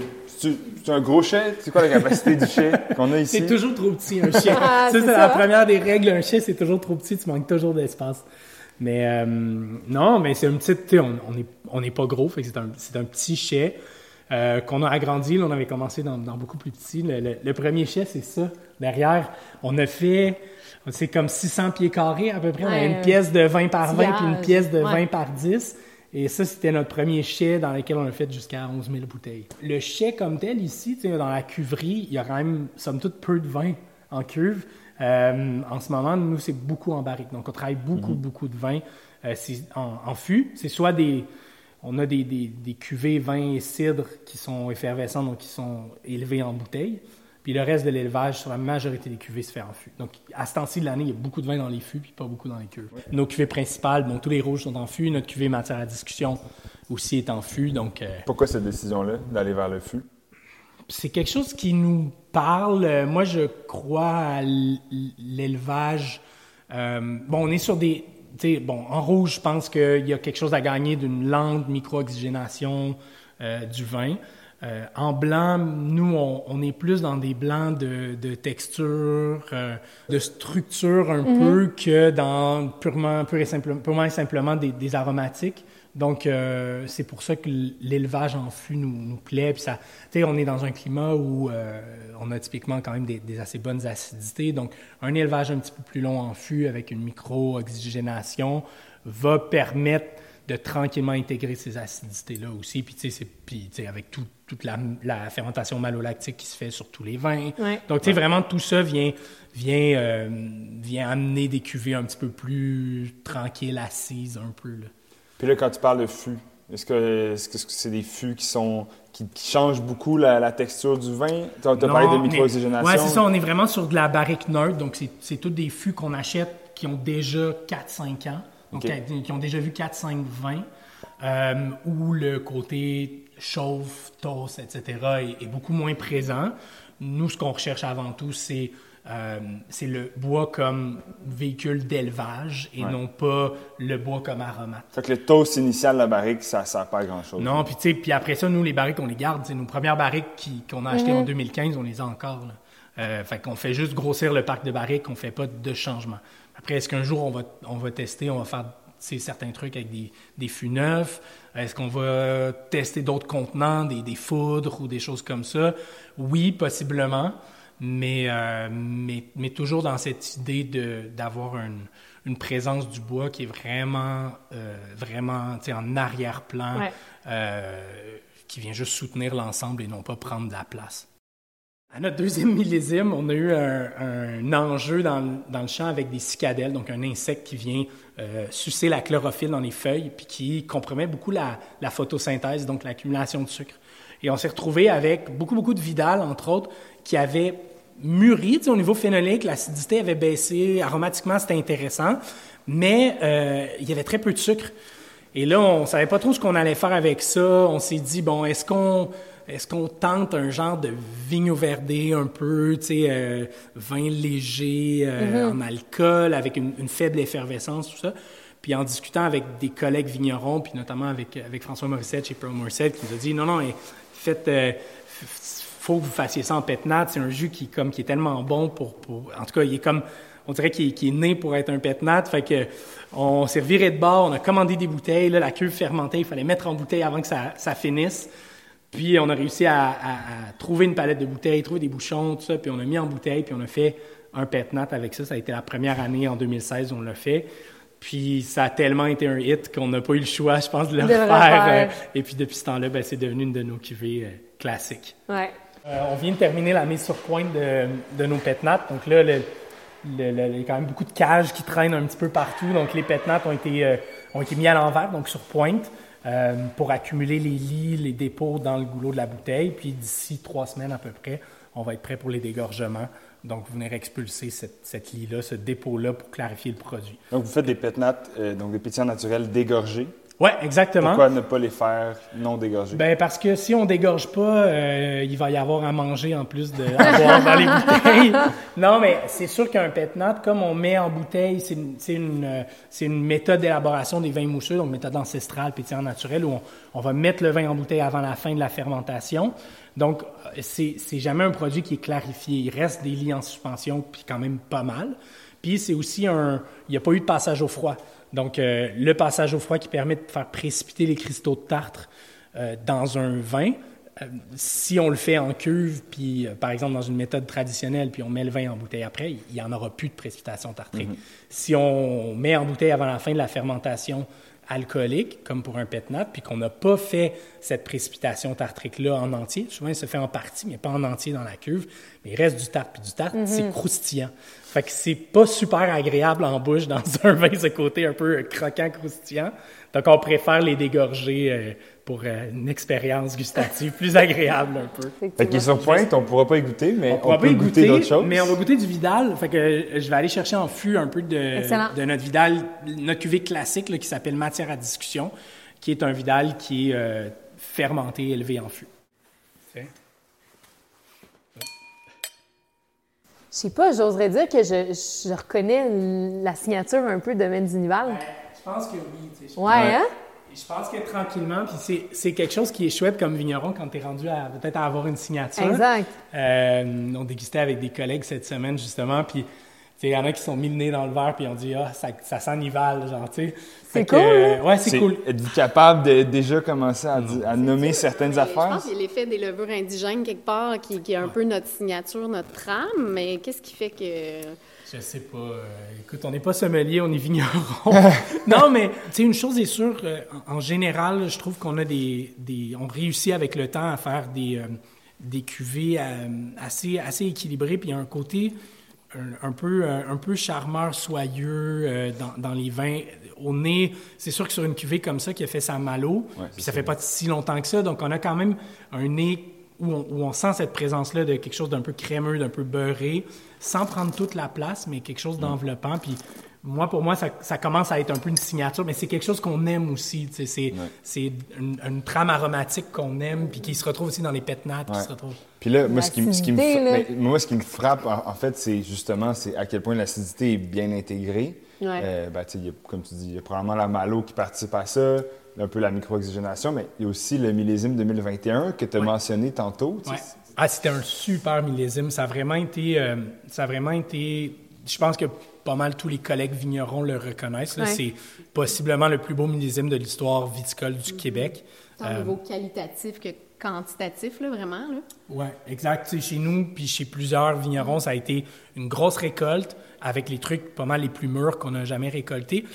Pas, tu sais, oui, au niveau du sucre, mais aussi, puis peut-être surtout au niveau des acidités. Donc, typiquement au Québec cette année, les acidités étaient, euh, mettons, 2 grammes par litre de moins que, que à l'habitude. Puis, tu sais, si on veut y aller comme en proportion, c'est comme si on avait coupé les acidités d'à peu près 20% Donc, 20% moins d'acidité dans les vins. Ce qui est quand même notable. oui. c'est- C'est vraiment une- une- assez différent. Mais elle est présente, Oui. juste assez pour avoir une espèce d'a- d'aspect tonique puis vivifiant. Ben, se rappeler que c'est des vins du Québec. Ouais. Ben, c'est ça. Puis, tu sais, du Vidal, ça a quand même à la base une, Ouais. une bonne acidité. Donc, Ouais. on va toujours Ouais. faire des cuvées qui, qui ont quand même cette acidité-là qui est présente. Mais avec la malo, avec l'élevage en fût, qui va quand même se poursuivre parce que, bon, là, on est, euh, on est, on est fin février. tu sais, C'est quelque chose qui est en fût euh, facilement jusqu'au mois de mai-juin. Donc, on va continuer d'aller chercher ce côté un peu enveloppant de l'élevage euh, de cette rondeur, tout ça, avec un petit peu de bâtonnage aussi euh, très légèrement. Venir envelopper cette acidité-là. Donc, elle est présente, elle est là, elle soutient le vin. Ouais. Mais il n'y a pas que ça. Exact. Donc là, Mathieu, tu viens de nous servir un autre vin. Qu'est-ce qu'on Ouais. goûte? Ben, en fait, on, on goûte à. On parlait tantôt de cuvée un peu particulière. Ouais, c'est ça, donc, c'est de sens. Ah! Oh! C'est l'Albarigno sur le dernier millésime. On est encore un peu fermé. Là. Il est en sortie de, Ouais. il est en sortie de, de- de- de fermentation malolactique, tout ça. Donc, donc oui, c'est peut-être pas le. le- le- puis là, ça y prend un petit peu d'oxygène. Ouais. Mais, euh, mais ce qui est assez flyé sur ce vin-là cette année, puis vous allez le voir, en tout cas, je vous laisserai goûter, mais c'est la structure en bouche qu'on est allé chercher. On avait vraiment une belle maturité. C'est une parcelle qui est, vous le savez, là, c'est une parcelle qui est hyper abrupte. Donc, Ouais. on est à 40, à 40 de pente à peu près dans le, le- le plus abrupt de la parcelle. Donc, euh, Orienté euh, orienté France-Sud. France-Sud. Donc, on a vraiment un maximum d'ensoleillement, puis ça, ça paraît dans les vins. On était à près de 13% d'alcool potentiel cette année sur, Ouais. un, sur un cépage qui est quand même pas un cépage typique du Nord. Là, donc, euh, Ah va oui, OK. C'est aromatique en bouche. Ouais, Oui, c'est ça. Wow! Autant on est, c'est un peu fermé Il en était bouche. fermé, mais en bouche. Wouh! Ouais. Wow! Genre une super belle amertume, Ouais. comme qui vient juste Ouais. prolonger la finale. Ouais, exactement. Ouais. Puis ça, là encore, c'est très très froid, mais en le réchauffant un peu, là, ça, ça explose. Hey, on dirait que j'ai comme. Comme, wow! Ah, c'est cool, nous aussi, tu sais, c'est la, Eh oui. la deuxième année, c'est le deuxième vrai millésime d'Albarigno qu'on fait là, de façon, qui va être commercialisé. Mais euh, déjà l'année passée, on était, on était super contents du résultat. Mais là, cette année, on est, on est vraiment ailleurs. Oui, parce qu'on va 2021. se le dire, il vous a donné du fil à retordre, là, Oui. là. On l'a On a souvent- passé proche euh, de... de... Ouais. On a laissé la, la chance quand même. Mais Ouais. effectivement, c'est une parcelle euh, tu sais, qui a mis quand même du temps à être productive, mais je pense qu'on ne mettait pas non plus le temps et l'effort, peut-être, Ouais. pour la, la remettre euh, du bon pied. Là. Mais, mais définitivement, là, elle nous le rend. Là. Je pense qu'on est Ouais. super contents de cette première cuvée. C'est vraiment, c'est super. ouais, Là où sur le Vidal, on était plus sur peut-être la pomme verte, des t'sais, côté euh, justement. euh, Tranchant, le trait. Ouais. Ouais. Tranchant, ouais. alors qu'ici, ben là, on s'en va vers les fruits tropicaux Ouais. un peu plus. Exact. Le ne prend pas honneur à ce qu'on a senti Mhm. Non, récemment, c'est ça. c'est ça. Mais c'est, on, on se pré- avec le temps, on, on, on apprend à un peu plus laisser aller. Puis, tu sais, pas laisser aller, parce qu'on on est tu sais, sur des vinifications très, très naturelles depuis longtemps, mais à, euh, à se dire le, le vin va prendre son temps, puis il va Faire se placer. confiance. Exactement. Là, vous- euh, zéro sulfitage? Non. Ou il y en a un petit peu? Non, zéro. Euh, 2000 2020, on a, 2020, on n'a rien sulfité. C'était la première année où on faisait tout, tout, tout en nature complètement. Puis euh, pour le moment, 2021, il n'y a, pas eu de souffle sur rien. Après, c'est pas une religion, là, le sans-souffle. Ouais. Tu sais, si, euh, et le non-interventionnisme, c'est un idéal. Euh, dès qu'on peut le faire, on le fait. Mais, euh, mais si jamais on arrivait avec une cuvée qui était tout croche, euh, puis tu sais, on avait fait des erreurs ou tout ça, puis il fallait rattraper, tu sais, je vais, je vais pas prendre une cuve de 3000 litres puis ouvrir, euh, ouvrir euh, le drain puis la laisser couler Ouais. en me disant parce que je veux pas mettre de sulfite ou parce que, je- tu sais, on n'est pas là. Sauf que on travaille pour ne jamais avoir à en mettre. Du gaz carbonique pour mettre sur ta cuve pendant un transfert, euh, c'est pas nature. Euh, Tu sais, il y, a- il y a plein de... ça Écoute, va. ça, va, ça peut aller loin. Mais tu sais, tout est sur levure indigène. Il n'y a aucun collage, aucune filtration, aucun sulfite, aucun ajout, aucun enzyme, tannin, etc. C'est du jus de raisin, that's it, tu sais. Ouais. Mais euh, on a, tu sais, on, on le fait graduellement dans les premières années. On n'a jamais rentré une levure sélectionnée ici. Sauf que dans les premières années, oui, on a filtré. Les, les- je pense que les deux premiers millésimes, on filtrait. Euh, après ça, on a abandonné la filtration. Après, puis on, est allé- on y est allé par étapes. On diminue, les- diminue tranquillement les doses de sulfite. À un moment donné, on fait un fût qu'on embouteille sans soufre. Une année. On Vous regarde aller. ouais. L'année d'après, on fait un fût de, de, de pinot puis un fût de blanc, un fût de matière à discussion. Puis tranquillement, on avance comme ça. En regardant la réponse des gens aussi. Exactement. Parce que, tu sais, il reste une chose, il faut que les gens... Tu sais, tout le monde veut du nature, mais tout le monde veut du nature bon, droit, euh, clean, tout est parfait. Puis euh, le client va pas... euh, tout excuser parce que c'est nature aussi. Il faut Ouais. que la bouteille, quand il l'ouvre, c'est bon. Si c'est ah ouais, c'est cool s'il travaille en nature puis la bouteille finit dans le drain, je pense pas que personne est gagnant de ça. Donc c'est un peu dans ce sens-là. On veut on- fondamentalement, il faut que ce soit bon. Définitivement, on était beaucoup plus sur le fruit, peut-être, euh, au OK. niveau du, même du sans sulfite. Euh, je pense qu'il y avait peut-être c'était plus marqué peut-être sur nos rouges euh, du moment où on, on a décidé de de, de pas sulfiter une partie des- de la cuvée. Là, je pense que sur les rouges, il y avait une plus, tu sais, même à l'aveugle, on était curieux de le OK, de vous l'avez déguster fait à l'aveugle. Cool. Oui, tu sais, est-ce que euh, avec sulfite, sans sulfite, il y a réellement une différence gustativement? Moi, je trouve que, tu sais, au niveau du, du moment où on a passé en complètement sans souffle, c'est surtout sur la, la bouche que ça s'est traduit. OK. Sur la souplesse du vin, sur, sur l'équilibre en bouche. C'est vraiment là où j'ai vu le plus gros, la plus, la plus grosse différence, puis qui est pour moi la, la principale justification de travailler sans soufre. C'est d'avoir. Les, les bouches n'ont rien à voir. tu sais. Dès qu'on se met à mettre, puis on va mettre 15 ppm de soufre, c'est presque rien. Et on va durcir la bouche, on va. Vraiment. Puis, puis dès que c'est sans soufre, on dirait que c'est soyeux, c'est rond, c'est. En tout cas. Si c'est bien fait. beaucoup- Si c'est bien fait. Ouais. Là, on goûte un rouge? On goûte un rouge. La couleur, hein? Je devine par la couleur, je- mais c'est c'est du pinot, là! À la couleur et au nez. J'ai hésité, Oh. puis là, j'ai mis le nez, puis j'ai fait non. Non, c'est pinot. C'est une bombe de fruits, Ouais. ça? Donc ça, c'est... euh, en fait, c'est... c'est- bon, on a eu une très belle vendange de, de Pinot en 2021, euh, avec euh, très belle vendange aussi en quantité. Fait qu'on a sélectionné, ça, c'est vraiment le, le plus beau de la parcelle. Donc, c'est euh, c'est le top de la butte avant de descendre. Avant de descendre. Donc, c'est... c'est vraiment les, les raisins qui étaient les plus mûrs, les, les plus jolis, les plus complexes. Euh, ça a été vinifié dans, nos, dans des, des cuves en forme d'œuf. Puis, euh, en ce moment, il y a du matière à discussion dedans aussi. Euh, mais pour la fermentation, on a fermenté là-dedans. Ce que ça fait, c'est qu'à cause de la forme de l'œuf, de l'œuf qui, qui, qui se rapetisse dans le fond en haut, c'est comme si, on, on sait en fermentation en rouge, on a les peaux, les pépins, tout ça qui est dedans. Donc, les, le, le jus va, aller vers le fond, les peaux, les pépins, donc tout le chapeau de mort va monter. Mais comme la cuve elle se rapetisse en montant, ben là, il monte, puis là, il, il devient plus, euh, plus serré, plus serré, plus serré, puis il n'y a plus de place, il n'y a plus de place, il n'y a plus de place. Et, dans le fond, il reste plus enfoncé dans le jus.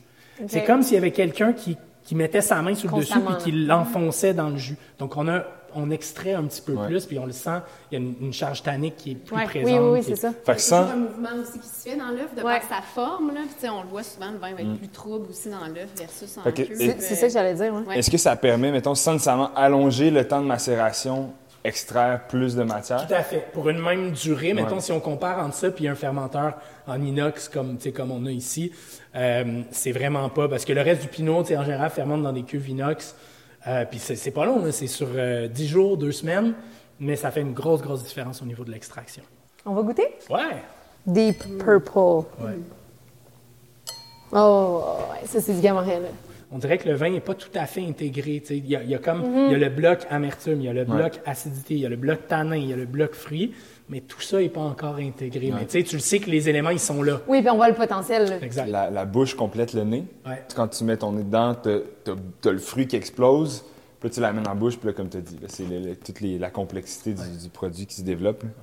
On est complètement ailleurs. C'était un peu l'idée quand on a fait, on, parlait d'encépagement tantôt, d'avoir aussi, on parlait des, forces puis des faiblesses de chaque cépage qui se compensaient, mais aussi d'être capable d'avoir des trucs qui étaient assez différents pour nous donner des, styles de vin euh, différents, complémentaires et non pas, euh, plein de vins qui se ressemblent puis qui sont des, des affaires assez proches. Donc là, on est vraiment dans, dans quelque chose qui, tant au nez qu'en bouche, on est vraiment ailleurs par rapport au pinot. Souvent, le Gamaret va avoir une petite tendance un peu plus sudiste. tu sais. On- n'a peut-être pas l'impression que c'est un vin du Nord quand on, quand on Ouais. goûte à ça. Est-ce que est-ce qu'il y a un peu de macération carbonique? Oh, j'allais tellement dire ça. En fait, il y a un peu de grappe entière, Grappe mais euh, tu sais, un 10-15% à peu près de grappe entière. Mais oui, on peut. Sauf que le Gamaret a tendance à donner ces nez-là qui peuvent rappeler un peu la carbo. Mais ça, ça s'estompe un peu avec le temps. Donc, c'est autant le Pinot, on dirait que c'est très linéaire comme évolution. Le Gamaret est beaucoup plus. euh, il y a des phases dans l'hiver où euh, c'est très. euh, moi, je trouve qu'il y a un côté des fois caoutchouc brûlé, Ok. tout ça. Puis après ça, ça part, ça évolue vers autre chose. C'est, c'est un vin qui bouge beaucoup. Il y a ce nez qui fait penser un peu au Beaujolais, à des, des crus du Beaujolais. Ça reste euh, 50 gamay hein, dans, son, dans son, sa génétique. Sa. Donc, on le sent quand même. tu Ouais. Il y, a, y a un parallèle à faire, il y a des rappels à faire, mais avec quand même quelque chose d'un petit peu plus épicé, un petit peu plus euh, oui. poivré, Ouais. euh, etc. Moins light, euh, moins light qu'un. Quand tu regardes dans, le verre, là, t'as du, pourpre rose là, qui, qui sort. Là. Ouais. Puis cette année, on l'a ramassé un petit peu plus tard. Donc, on a ce côté peut-être une touche plus euh, cuit là, dans le fruit, dans tu sais, Ouais. quelque chose d'un peu plus euh, pruneau ou euh, peut-être qu'on avait moins dans les années passées, ou, bon, qui, qui est aussi un reflet du millésime plus chaud puis tout ça, mais, mais vraiment, on est allé chercher une belle maturité là-dessus. On a goûté à peu près ce que vous faites. Est-ce que je me trompe? Il reste-tu un... Tu veux goûter d'autres Non, choses? non, non. non, c'est pas que... Non, je suis juste, euh, je suis juste curieux dans les... C'est les quatre principales. C'est ça, je- je voulais- Des petits dérivés Ouais. ou tu sais, des, Ouais. certaines vénifs qui on, on apporte quelques petits changements. Mais On a fait en, en, 2000, euh, en 2021, pour la première fois, maintenant, on a le droit de faire des boissons alcooliques à base de raisin. Parce que Mathieu s'est Et donc, pour- des- donc, on a fait une piquette, ce qui n'est pas qu'un mauvais vin. Euh, donc, on a tendance à, à utiliser le mot piquette pour euh, c'est quoi de la piquette, un mauvais vin. En fait, puis, puis ça vient de là. C'est-à-dire que la piquette, c'est euh, typiquement un marc de raisin, donc post-pressurage. Il reste des peaux, il reste des pépins, que ce soit en rouge ou en blanc, sur lequel on va rajouter de l'eau.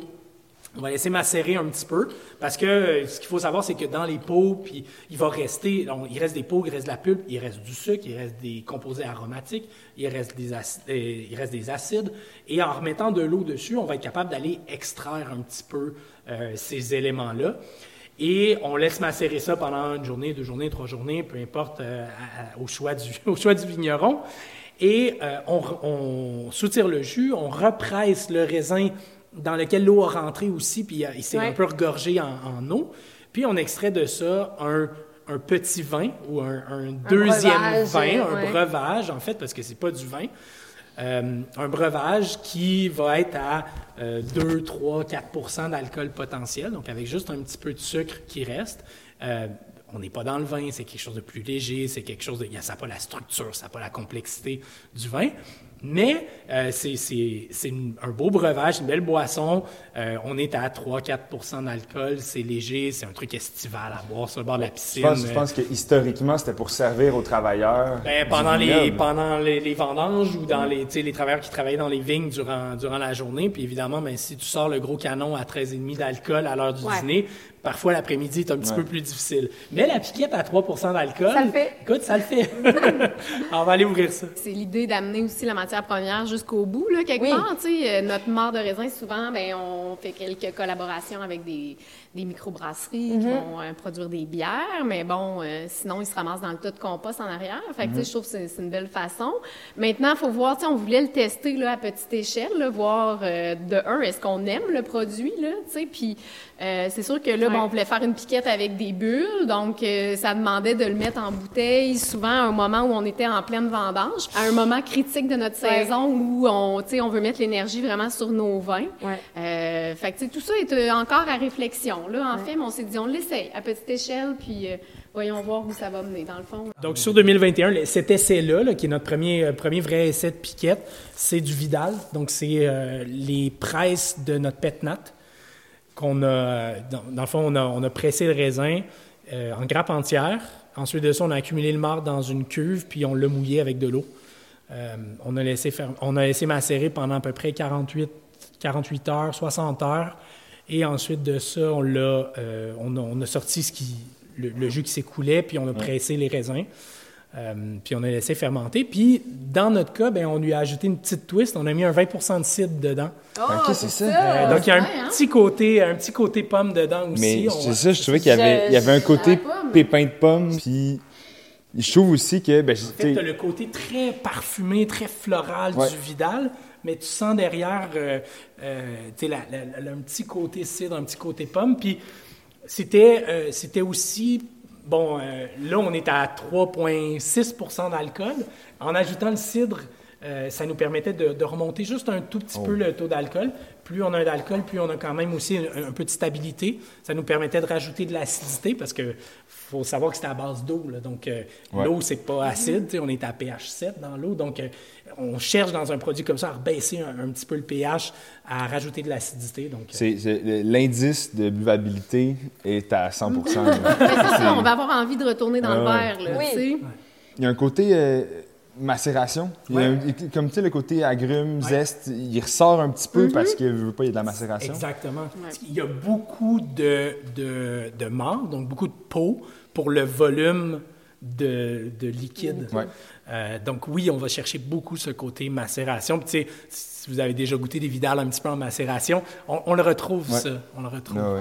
Puis les données sont, tu sais, ça, ça, ça a beaucoup de sens, c'est clean, il y a, tu sais, il y a pas de volatile, les pH sont beaux, les acidités sont correctes, tu sais, comme, Ouais. Hey, ça, ça- Peux-tu nous faire. expliquer ce que c'est l'acidité volatile? Pour la mère de Joël. Pour la mère. On la salue d'ailleurs. Salut maman. Euh, il y a plusieurs types d'acides dans le vin. Il y a l'acide tartrique, l'acide malique, l'acide lactique, puis il y a une panoplie d'autres acides, dont des acides volatiles, notamment l'acide acétique, euh, qui va rentrer là-dedans, mais aussi différents composés, puis généralement ça devient un peu un mot, euh, un mot fourre-tout pour différents composés euh, dérivés de l'acide acétique. L'acide acétique, c'est le vinaigre. Euh, donc, euh, différents composés, notamment l'acétate d'éthyle, qui va avoir des odeurs de, euh, de remover, de, de vernis, tout ça. Donc, euh, l'acide acétique, bon, c'est des odeurs vinaigrées. C'est une, une série de composantes euh, qui sont des, généralement considérées comme des défauts dans le vin. Après, à petite dose, comme beaucoup de choses à petite dose, ça peut être intéressant. Il y en a qui disent que ça transporte les arômes. Effectivement. Puis c'est pas tout à fait faux. Hein? Un petit peu de volatile, un petit peu d'acétate d'éthyle, un petit, tu sais, ça, ça va comme lifter le vin, ça va faire sortir les arômes.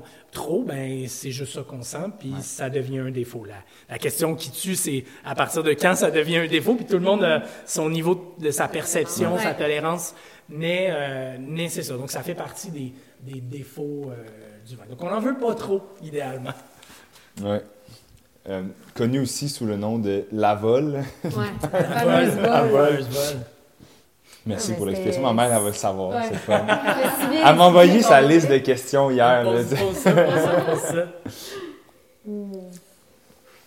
Ça goûte bon aujourd'hui, j'ai l'impression. On est-tu un jour aux fruits? Ah! On- ouais, c'est vrai. Oui. Je sais pas. Attends, On- je peux te le dire. J'ai l'application. Ouais, l'application.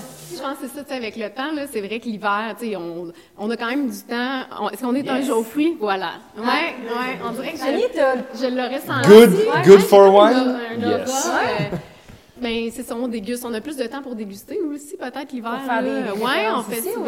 de réfléchir à qu'est-ce Oui, que- c'est ça, mais on a comme aussi à, à- à lâcher prise que, tu sais, il y a des journées, effectivement, on dirait, on sait pas pourquoi, puis ça, non. Tu ça- peux pas te battre contre ça, là. Je veux dire, faut que tu l'acceptes. Exact. Puis, tu sais, dans, dans son processus, le vin, cette journée-là, il se présente comme ça, cherche pourquoi que le lendemain, il goûte pas la même chose. Tu sais, c'est Ouais. un, c'est un produit vivant, quelque Ouais. part, là. Fait que je pense, Ouais. là-dessus, on a appris que c'est comme ça. Il y a des journées, il faut accepter, Ouais. c'est, c'est pas à son plein potentiel, puis euh, C'est c'est dur vrai. d'expliquer Qu'est-ce pourquoi. Toi, t'aimes ça goûter des affaires. euh, Qu'est-ce que tu sors de ton chapeau? Attends, là? là, dis-le pas, on va. on va- Non, j'ai demandé qu'est-ce qui sortait de son chapeau. Pour Là. la couleur.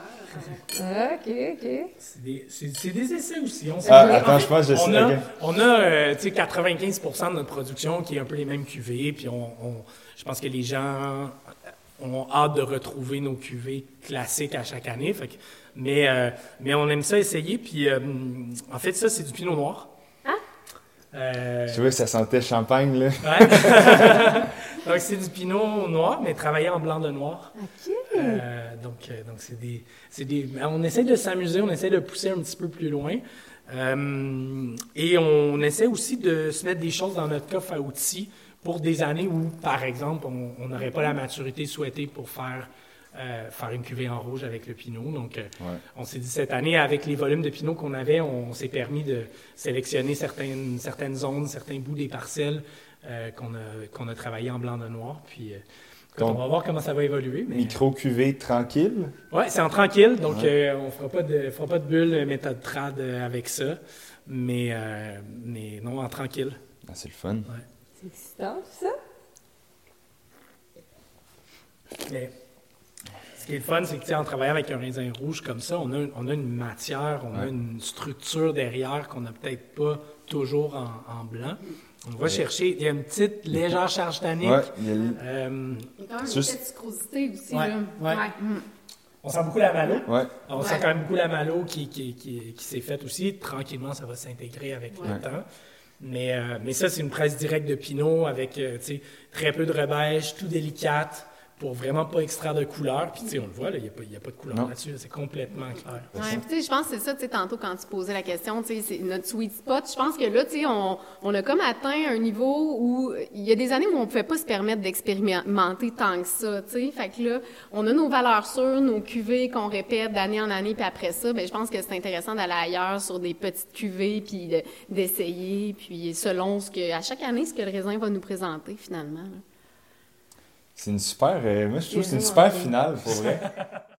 Merci d'avoir participé à notre balado. Euh, on a eu vraiment du plaisir à discuter avec vous. En terminant, avez-vous un mot de la fin, un message, point varia que vous aimeriez partager? Père, le, le mot de la fin, c'est peut-être ça, un espèce de, de- d'espoir qu'on pourrait inspirer d'autres nouveaux vignerons à, à se lancer. Je pense que le, le futur de l'industrie, il y a tellement de place. tu sais. Le futur de l'industrie passe, oui, par des gens qui vont grossir, mais aussi beaucoup. Nous, on croit beaucoup en, le modèle vigneron. Donc, sais, des gens qui vont démarrer des vignobles, qui vont se mettre les mains dedans, qui vont faire de la vigne à la bouteille. Euh, J'ai toujours dit que je pense que malgré tout ce qu'on dit, puis toutes nos, nos nos, nos- nos plaintes à propos de la réglementation stricte au Québec pour, ou compliquée pour partir un vignoble.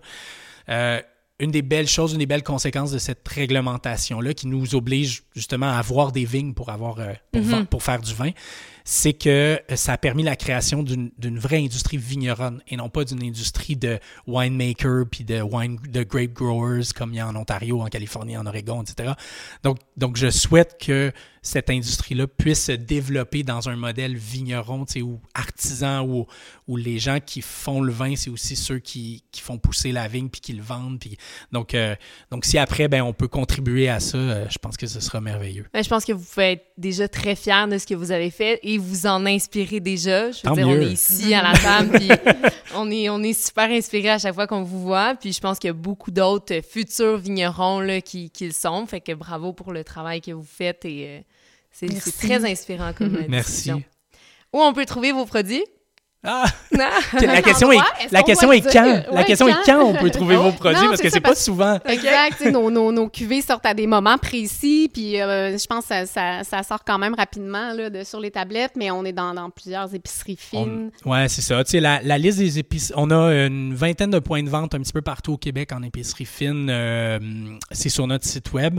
On est aussi distribué dans plus de 75 euh, restaurants à travers la province. Donc, c'est souvent possible de trouver des bouteilles, euh, même à des moments de l'année où il reste plus de Nival nulle part. Souvent, sur la carte de certains restaurants, euh, on peut en trouver encore. Sinon, c'est aussi possible de- d'en acheter en ligne sur notre site web euh, à la caisse, donc euh, à, certains moments durant l'année. Généralement, on a un grand relâchement au printemps pour euh, nos cuvées effervescentes, donc tant le, pétillant naturel, ces petits imprévus que nos cidres.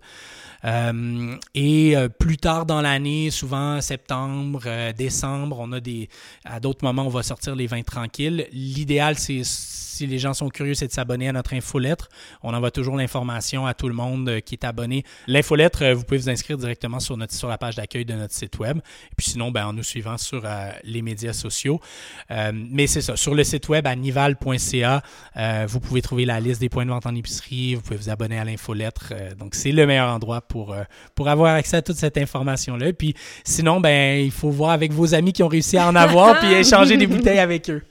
Ben, bravo pour tout ce que vous avez accompli depuis 10 ans. Continuez votre beau travail, puis euh, à bientôt. Merci. Merci beaucoup. Merci.